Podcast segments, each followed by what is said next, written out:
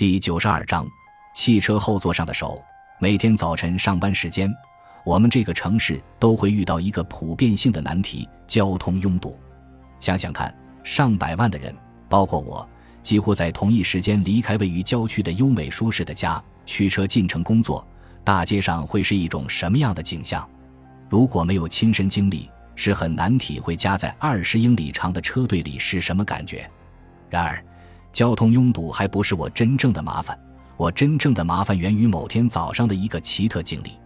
那天我开着车去上班，当我刚从新斯街驶上肯汉姆大街时，就遇到了严重的交通拥堵，路上的三条车道都被塞得严严实实的。虽然有警察疏导，但丝毫都不管用。我被夹在中间车道，既不能前进，也不能后退或掉头，只能在车上干等着，大约每隔五分钟。才能像蜗牛般的前进一点点。那天还是早春时分，尽管天气还比较寒冷，但我还是打开车窗，为的是透透气。就在我被堵得动弹不得时，我注意到在我左侧的车道上有一辆灰色的旅行车。那辆车与我的车挨得非常近，几乎伸手就能触摸到对方的车门。出于无聊，我便上下打量着那辆灰色旅行车。只见车的司机是位女子。他头戴一顶宽边帽，帽檐很低，看不清他的脸。他似乎也觉察到我正在注视他，显得有些不安。这时，他前面的汽车向前慢腾腾地挪动了大约一两米，他也急忙踩油门向前。而这时，前面的汽车又突然刹住了，他也不得不猛然踩了刹车。这样一来，他和我的位置就由原来的完全平行，变成现在他的后车窗与我并行了。所以。我可以清楚地看到他汽车后座上的东西，那是一个多么奇怪的东西啊！被毛毯裹着，横躺在汽车后座上。由于刚才的急刹车，毯子的一角有些滑落了，有一个东西从毯子里伸了出来。我先是不经意地看了一眼，便将头转了回来。然而，我的大脑似乎在提示我，刚才我看到了某种令人匪夷所思的景象。于是，我不禁又转过头去看了一眼。这一下可是非同小可，从毯子中伸出来的居然是一只血淋淋的人手，我顿时吓得瞪大了眼睛。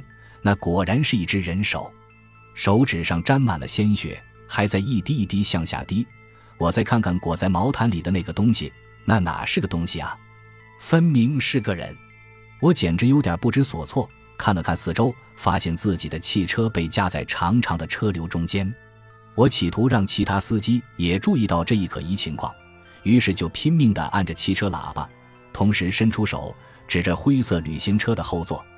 我前面那辆绿色汽车的驾驶员探出头来向后看了我一眼，显然他没有领会我的意思，没有下车。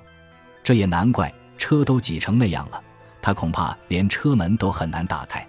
就在这时，灰色旅行车所在的那条车道上的汽车开始向前移动。旅行车逐渐开到了我的前面，与我的距离慢慢拉大。我急忙看了一眼他的车牌，并迅速取出一支笔，将车牌号记在我衬衫的袖口上。当我做完这一切后，才发现自己竟然紧张得浑身是汗。车队又像蜗牛般的向前缓慢蠕动了两英里，拥堵渐渐有点松动了。可那辆灰色旅行车也不见了。正好，我注意到路边有一个警察局。就急忙将车停靠在警察局门口，下车走了进去。一位警官接待了我，我我要报案。我结结巴巴地说：“先生，发生交通事故了。”他从办公桌的抽屉里拿出一份表格说：“不，不是交通事故。刚才在我旁边的一辆汽车里，我看见一只手，还有由于太紧张，我变得语无伦次。等一等，别紧张，你喝酒了吗？没有。”是不是街上发生了事故，需要我们救助？不，我的意思是在车里有一只人手。他笑了笑，和蔼地说：“这样吧，先生，你叫什么名字？”我叫詹姆斯。詹姆斯先生，放松点儿，请你先坐下来，把事情经过慢慢的讲给我听。我在旁边的一把椅子上坐了下来，整理了一下思路，然后把我所看到的事一五一十的讲了一遍。那位警官耐心的听我讲完。摸着下巴思索了一会儿，说：“虽然你提供的线索很重要，但我们还没有掌握足够的证据。你能确定自己看见的是人手吗？会不会是看错了？那绝对是一只手，人类的手，而且上面还滴着血。我激动地叫着：“哦，放松点儿。”他说：“警官先生，你这是在浪费时间。如果我是你，就会立即去追那辆可疑的旅行车。”詹姆斯先生，对此我们也无能为力。警官将双手一摊。你看外面路上的车那么多，就算那辆车还在路上，我们也追不上去。你们总可以在下个街区设置路卡，派人挨个盘查吧？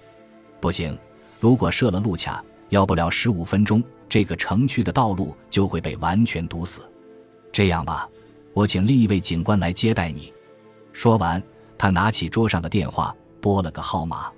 二十分钟后，一位身材魁梧的警官走了进来，他自我介绍说。我是市警察局的汉克斯警官，还不等我答话，他就一屁股坐在沙发上，说：“从昨天下午到现在，我已经连续值了十六小时的班，很疲倦，想早点回去休息。所以，请你最好简短点说。简单的说，是一只手。我刚才在一辆旅行车中看到后座上有一只手。手。”汉克斯警官耸耸肩膀说：“干我们这一行的，什么稀奇古怪的事都会遇到。”说下去吧，给我讲讲你的发现。于是，我又从头到尾详细的讲了一遍我的发现。之后，我期待的望着汉克斯警官，希望在他脸上看到一点紧张的表情。但让我失望的是，他对我的重要发现似乎很不以为然。最后，我给他出示了我抄写在袖口上的车牌号，他一边打着哈欠，一边抄下号码。你这个故事实在太荒谬了，他懒洋洋地说。也许车窗上的反光让你眼花了。也许毯子里裹着什么东西，看似人手。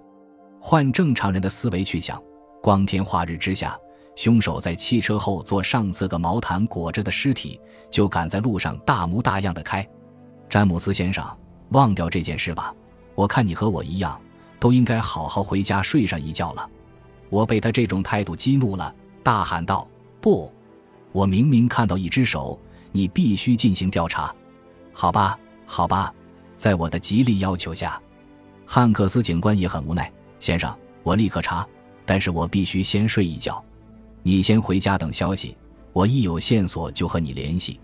不过，假如我找到那辆汽车，而车里并非你所说的那样，那我可要……我愤然离开警察局，上了汽车，但我没去公司，而是掉头回家。到家之后，我给老板打电话请了一天假，然后我就守在电话机旁。等待汉克斯警官的消息。下午两点十五分，传来了敲门声。我打开门，原来是汉克斯警官。詹姆斯先生，根据你提供的车牌号，我找到了车主，他是约翰逊太太，住在奥顿镇。他说：“奥顿镇离这儿只有两英里。尸体找到了吗？”我问。根本就没有尸体。汉克斯警官严厉地说：“现在你得和我去一趟约翰逊太太家。”我不明白。为什么要让我和你去？因为我要让你亲眼看看你所见到的尸体究竟是什么。”汉克斯警官生气地说。无奈，我只好坐上汉克斯警官的车，随他前往奥顿镇。到了奥顿镇，汉克斯警官把车停在一条街的旁边，然后指着对面的一间店铺说：“走过去看看，你说的尸体就在那里。”我抬头一看，那间店铺上的牌匾写着“装潢”两个字。汉克斯警官敲敲门，门开了，站在门口的正是我在旅行车里看到的那个女人。她身上穿着一件沾有油漆的工作服，好像正在工作。约翰逊太太，这位是詹姆斯先生。汉克斯警官介绍说。他冷冷地看着我，用讽刺的语气说：“是你报警说我的车里有尸体吗？你倒是很有正义感啊。”就是这位先生。汉克斯警官回答说。不妨带他去看一下那个，呃，那个东西。我当然得带他去看看，我可不想背着杀人凶手的黑锅。请随我来，跟着约翰逊太太，我和汉克斯警官向挂着布帘的里屋走去。里屋是一个很大的房间，摆放着几个高大的架子，中间还有一张工作台。原来这是约翰逊太太的工作室。架子和工作台上摆着许多赤裸的人体，在房间的一个角落里。还堆着一大堆人的手臂和大腿，而另外一个角落里则是许多白色的人头。感谢您的收听，喜欢别忘了订阅加关注，主页有更多精彩内容。